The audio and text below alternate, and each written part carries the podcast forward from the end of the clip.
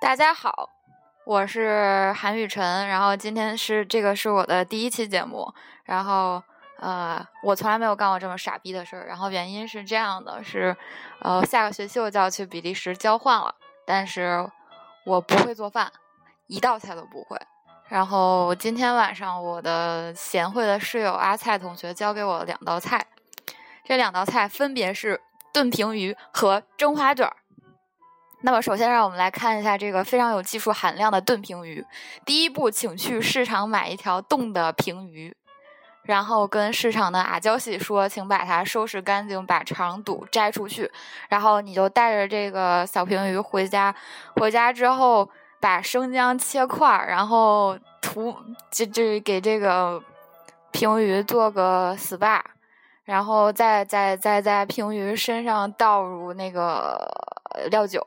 进行腌制，这个能把它的腥味去掉。腌制好了之后，在锅里放油，注意是不粘锅哦。等一下还要拿不粘锅炖哦。然后在锅里煎这条平鱼，两面都煎差不多了之后，可以直接加入热水，注意是热水炖。然后按照阿菜同学的说法是，老抽和生抽一比二，老抽上色，生抽提味儿。呃。然后呢，这个就是炖好了就可以了。但是刚刚阿菜同学告诉我说，然而会了这些并没有什么卵用，因为火候和水平不是一朝能一朝一夕能够成就的。那么下面让我们看这个蒸花卷。蒸花卷儿是这个，首先阿菜和田姐给我普及了一下什么是泡打粉，什么是酵母。然后据他们两个说呢，这个加入了酵母和泡打粉之后，大概四十分钟能发好面。如果只加入酵母的话，就是需要大概四到五个小时。判断面发好了的标准是：一、体积变大；二、你怼它，它能弹起来。然后当面发好了之后，就可以把它和成一个饼。和成饼之后，就卷啊卷啊卷，卷成一根棍儿。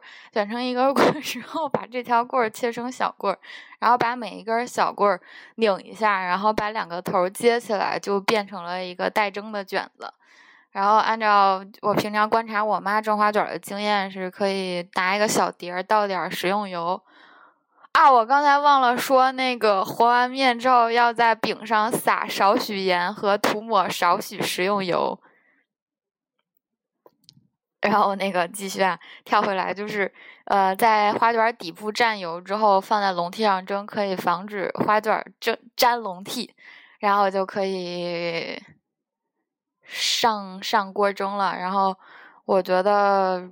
对于我来说，如果看这个花卷熟了没熟，一般情况下是通过筷子扎，所以我很怀疑我是否能吃到一个没有眼儿的卷子。然后今天的两道菜到此结束，谢谢大家，同学们再见。